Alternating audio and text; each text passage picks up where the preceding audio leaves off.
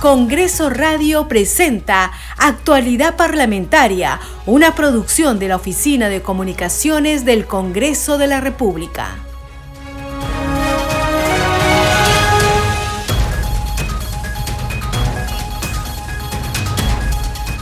¿Cómo están? Bienvenidos a su programa Actualidad Parlamentaria. Les saluda Carlos Alvarado y estos son los titulares de hoy 23 de enero del 2023. Hoy culmina la semana de representación en todo el país, oportunidad en que parlamentarios de las diferentes bancadas recogen las demandas y necesidades de los ciudadanos en sus respectivas regiones. La mesa directiva del Congreso que preside José William Zapata se reunió con los representantes del Alto Comisionado de las Naciones Unidas para los Derechos Humanos a fin de dialogar sobre la coyuntura nacional. En la cita, Participaron los legisladores Marta Moyano, Digna Calle y Alejandro Muñante, primera, segunda y tercer vicepresidente del Parlamento. La primera vicepresidenta del Congreso, Marta Moyano, agradeció y felicitó a la Policía Nacional por su actuación en las manifestaciones sociales registradas a nivel nacional. El representante del Alto Comisionado de la ONU para los Derechos Humanos, Cristian Salazar, consideró que los actos de violencia, destrucción de la infraestructura y de cualquier índole tienen que ser investigados y sancionados siguiendo el debido procedimiento. 482 normas dictadas por el Ejecutivo que datan desde el 2017 a la fecha y que están pendientes de revisión constitucional, analizará la Subcomisión de Control Político, instancia de la Comisión de Constitución del Congreso.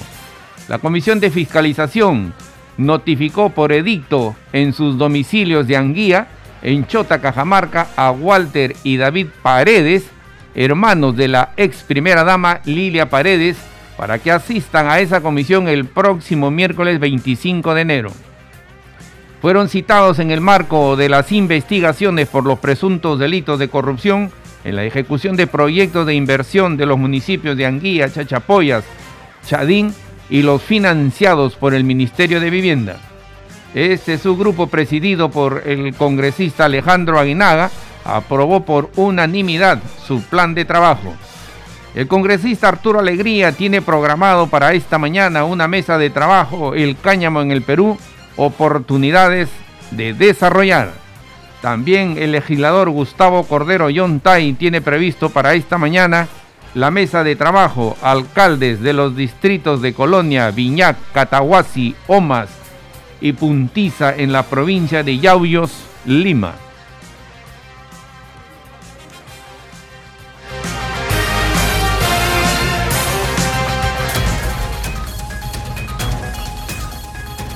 Y como siempre saludamos a Radio Luz y Sonido de Huánuco que transmite nuestro programa Actualidad Parlamentaria. Seguimos desarrollando noticias en Actualidad Parlamentaria. Los proyectos de resolución legislativa sobre ingreso de tropas extranjeras al país se han realizado y se realizan en todos los gobiernos, siempre garantizando la soberanía nacional tal como lo dispone la Constitución y el reglamento del Congreso.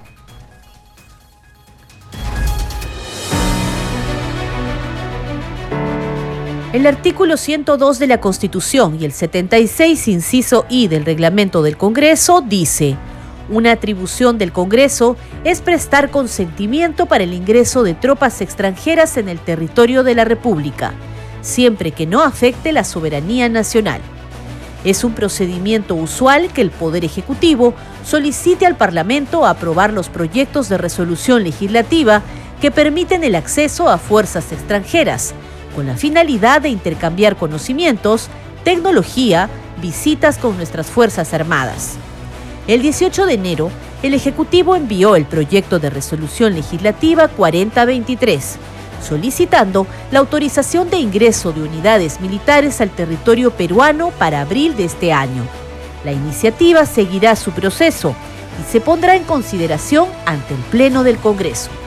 Recuerda que el Congreso de la República siempre velará por mantener la soberanía nacional en beneficio de todos los peruanos.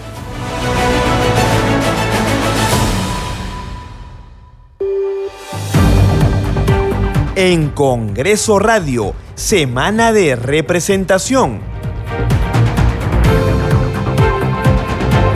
En el marco de la Semana de Representación que hoy precisamente llega a su fin, congresistas no agrupados visitaron ciudades del interior del país. Es el caso de los legisladores Héctor Acuña, Juan Burgos, entre otros. Tenemos el informe de nuestra colega Cecilia Malpartida.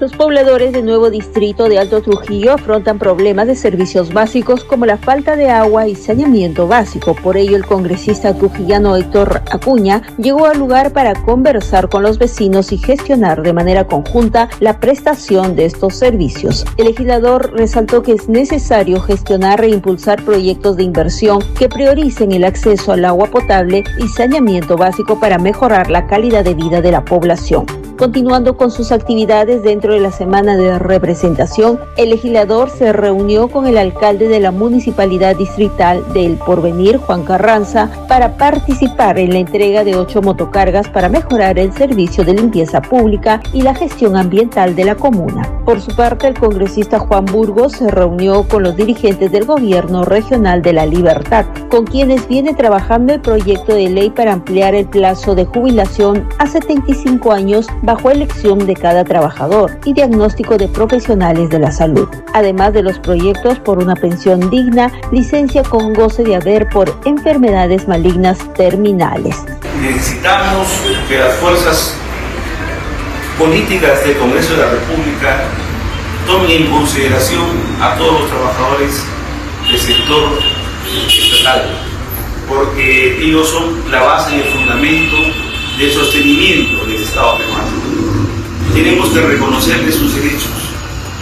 Por ejemplo, la pensión digna, el proyecto de la prolongación del cese de edad para que ellos puedan seguir laborando unos años más en beneficio de sus familiares y de las personas que dependen de ellos. El distrito Lobitos de la región Piura está lleno de historia, riqueza natural y un grandioso ecosistema marino. Sin embargo, presenta diversos problemas. Por ello, la congresista Heidi Juárez se reunió con el alcalde distrital de Lobitos, Ricardo Bancayán Eche, para analizar las necesidades de la zona. La congresista se comprometió en trabajar desde su despacho para que prioricen responsablemente los proyectos que este distrito necesita para forjar su desarrollo integral. De esta manera, los parlamentarios prosiguen con su labor de acercamiento a la población dentro de la semana de la representación.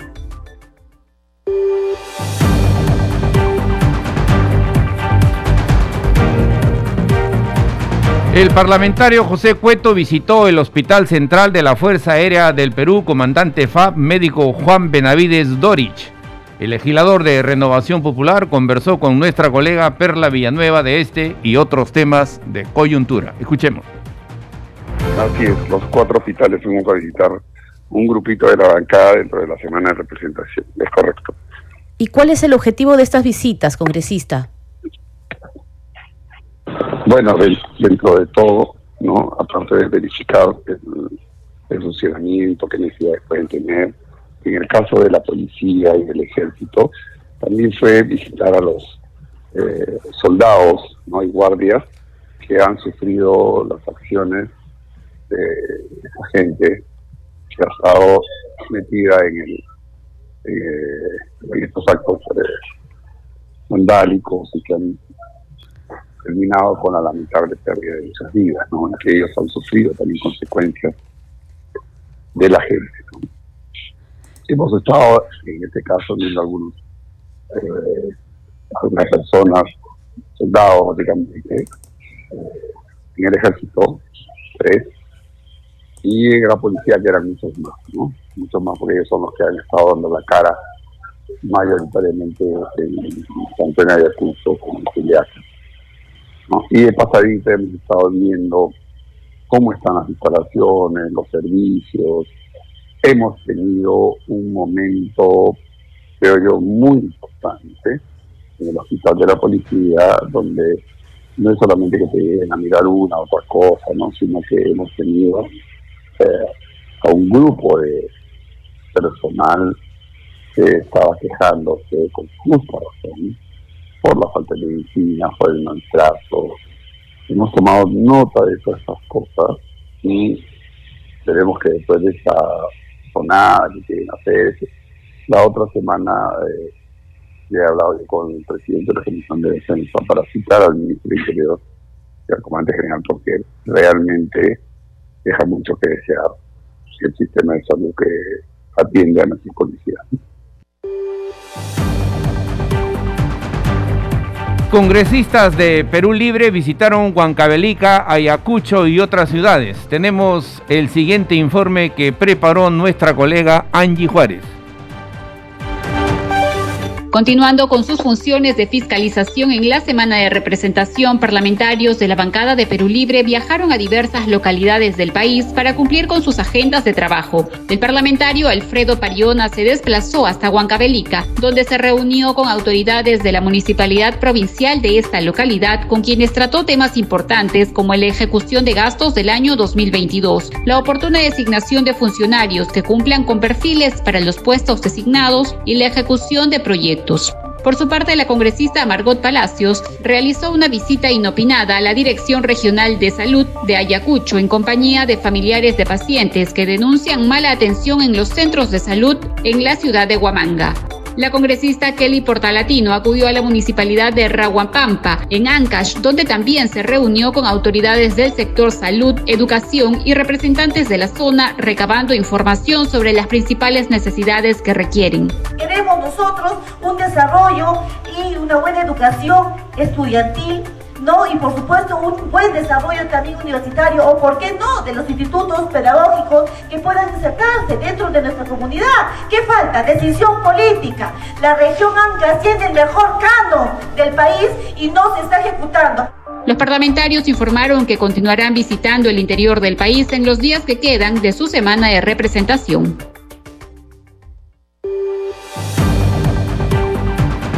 La parlamentaria Kira Alcarraz de Podemos Perú visitó el hospital de la policía para informarse sobre el estado de salud de los efectivos luego de lo sucedido en las protestas a nivel nacional y escuchar sus testimonios. Nuestra colega Perla Villanueva conversó con la legisladora. Escuchemos.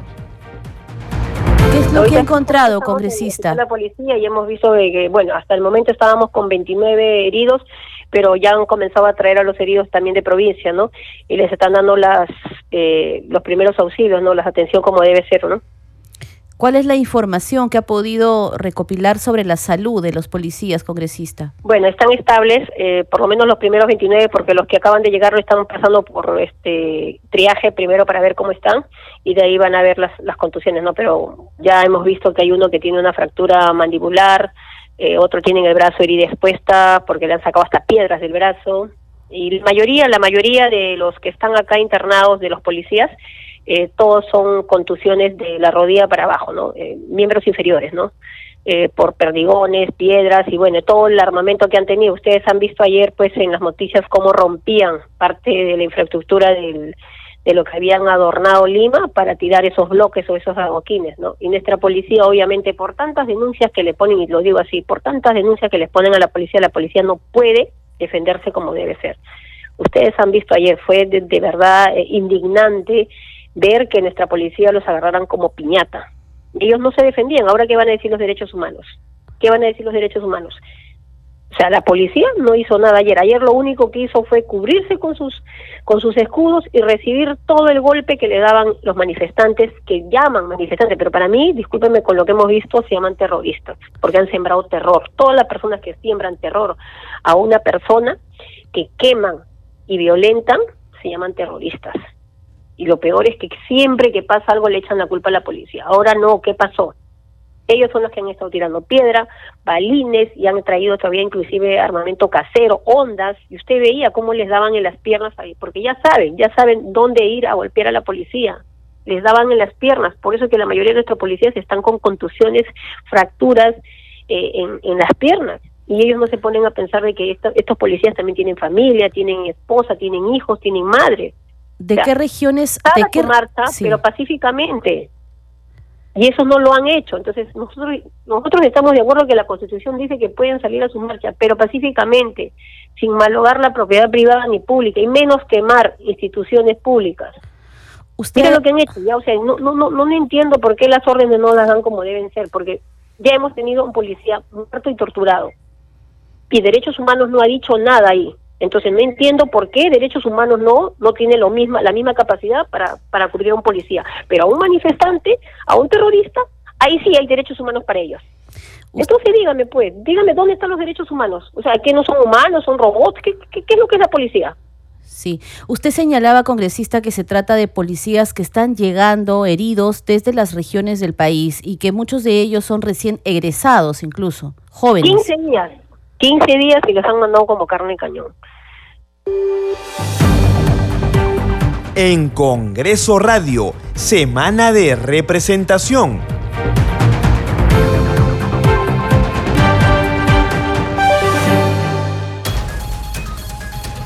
Seguimos desarrollando noticias en actualidad parlamentaria. El presidente del Congreso, José William Zapata, y los integrantes de la mesa directiva se reunieron con los representantes del Alto Comisionado de las Naciones Unidas para los Derechos Humanos, quienes estuvieron en el país por invitación del gobierno peruano.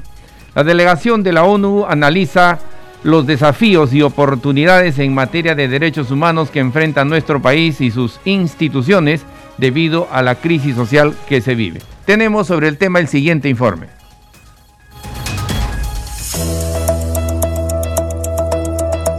La mesa directiva del Congreso de la República con su presidente William Zapata recibió al enviado especial del Alto Comisionado de las Naciones Unidas para los Derechos Humanos, Cristian Salazar. La reunión se desarrolló en el despacho del titular del Parlamento con la participación de los legisladores y vicepresidentes Marta Moyano Digna Calle y Alejandro Muñante. El tercer vicepresidente del legislativo Alejandro Muñante dio a conocer lo tratado con el comisionado de la ONU. Hemos participado, la mesa directiva de esta reunión con el alto comisionado de las Naciones Unidas aquí en el Perú y hemos informado sobre toda la situación política que ha vivido nuestro país desde la asunción del señor Castillo. Hemos dado un contexto general de todo lo que ha venido pasando. Y justamente lo que acaba de ser el señor Aníbal Torres es confirmación de todos estos mensajes de odio que se han estado instaurando en la población y en estos consejos descentralizados. Posteriormente, la comitiva de la ONU se reunió en la sala Bolognesi del Palacio Legislativo con los voceros de algunas bancadas. La representante de Cambio Democrático, Ruth Luque, indicó que expresaron su preocupación por el resguardo al derecho de protesta. Hemos expresado también nuestra preocupación por la situación de varios pobladores de comunidades campesinas, quechuas, aymaras, poblaciones indígenas que están desplazadas aquí a la ciudad de Lima y de la misma manera el día de la protesta se han cerrado algunas vías con imposibilidad de la que la población ejerza su protesta pacífica. Esto es una situación grave que hemos expuesto a Naciones Unidas porque creemos que un escenario de estas características, el derecho a la protesta debe resguardarse y asegurarse.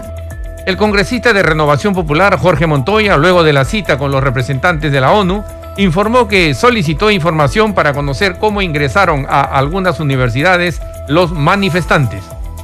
Hemos presentado un oficio a la Contraloría para pedirle que investigue cómo es que han entrado a San Marcos y a la, UNI tengo entendido que la rectora de San Marcos ha rechazado la penetración de esta gente a, su territorio, pero el de la UNI no ha abierto las puertas y ahí están en un delito de peculado de uso y otras cosas más. Le hemos pedido a la Contraloría que investigue lo que ha sucedido en las universidades para este tipo de alojamiento y tome las acciones y recomendaciones que considere necesarias.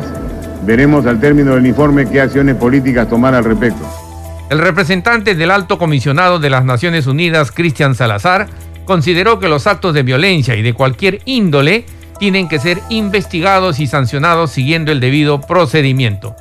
Hemos hablado sobre lo inaceptable que son los muertos y heridos en las manifestaciones recientes, la importancia de tomar medidas inmediatas para que no vuelva a ocurrir, la importancia de investigaciones contundentes en estos casos.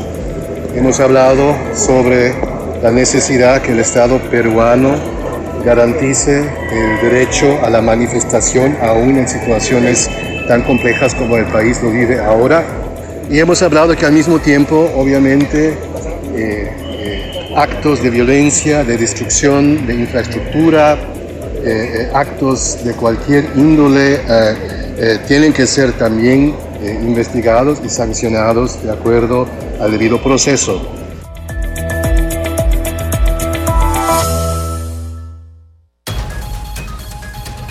Seguimos desarrollando noticias en actualidad parlamentaria. La primera vicepresidente del Congreso, Marta Moyano, agradeció y felicitó a la Policía Nacional por su actuación durante las manifestaciones. Sostuvo que no hay protestas por necesidades sociales, sino por una agenda política. Escuchemos. Eh, agradecer a la policía y felicitarla porque han tenido que resistir, porque eso es lo que han tenido que hacer, resistir ante tanta eh, acobardía de tirar piedras, de tirar palos, de patear, de romper dientes a periodistas, de golpear a una periodista, incluso hay otro que se cayó con todo y cámara. Eh, todo eso lo que ha ocurrido en realidad solamente nos está demostrando que aquí, como ya lo he dicho repetidas veces a ustedes en este mismo escenario, no hay tal protesta sobre necesidades. Lo que hay es una agenda que ellos quieren cumplir y por eso han hecho lo que han hecho todos estos días. Yo no me refiero solo a ayer, porque no se trata solo de defender a Lima. A la misma hora, el mismo día, cerrar aeropuertos, este, eso es simplemente una organización de un grupo ya existente. ¿Perdón? Eso se preguntaba ayer la presidenta Boluarte, ¿quién está detrás de esto? ¿Quién financia todo este tipo de... Bueno, la pregunta es quién pone los 4x4, quién pone los camiones, quién paga los buses, quién traslada, ¿no es cierto? ¿Cómo es? La otra pregunta que hizo fue cómo es que solventan a sus familias en esos días, porque si son padres, ¿no? Son trabajadores que tienen que dejar sus chacras, que tienen que venir, ¿cómo hacen esos días, ¿Qué inteligencia está fallando si ellos no lo pueden responder? Bueno, tiene que responder el Ejecutivo, porque inteligencia es, parte del Ejecutivo. Y tiene que responderlo de todas maneras. Que ella ha señalado que el, gobierno está firme y evidentemente no va a, haber una renuncia por parte de ella, ¿le pareció correcto en todo caso? Primero, a mí me pareció correcto que anuncie que no renuncie, porque yo le he dicho mil veces, si la señora Dina Boluarte la señora Dina Boluarte, repito, renuncia, ella estaría entregando el país a ese grupo, a ese pequeño grupo que tenemos, está generando zozobra en el país, que es el grupo llamado Movadef. Así de claro lo digo, ¿no? Y, y basta ya de seguir usando a la gente que sí realmente necesita cosas y que no está llegando el Estado para resolver los problemas. Pero ahora peor, porque hay cierres de carreteras, se están desabasteciendo los mercados, es decir, ahora se va a agudizar más las cosas, ¿no? Ahora, hay congresistas también que apoyan estas protestas desde aquí, por ejemplo, se lo vio a Sigrid Bazán, a Bermejo y Roberto, Roberto Sánchez. que no están yendo a sus ciudades como semana de representación. Bueno, ellos yo les sigo llamando políticos de Twitter, porque el que es valiente y, y respalde esas protestas, ¿dónde estuvieron ayer? ¿Dónde estuvieron ayer? ¿Atrás de su computadora y su celular escribiendo? ¿Por qué no se pararon y fueron a la protesta juntos? Si ellos defienden eso y creen que eso es legal. ¿Por qué no fueron? Por lo menos para impedir algún nivel de violencia. Que debió ser su papel, debieron hacerlo. ¿Por qué no lo hicieron? no van a provincias porque en estos momentos ¿O por qué no van a provincias a enfrentar lo que ellos a través de un chat de un Twitter, de un celular o de un escaño gritan. La verdad, la verdad es que estamos cansados de políticos así. Habemos quienes sí creemos en la paz, en el desarrollo, y hay una marcha por la paz, ahí vamos a estar.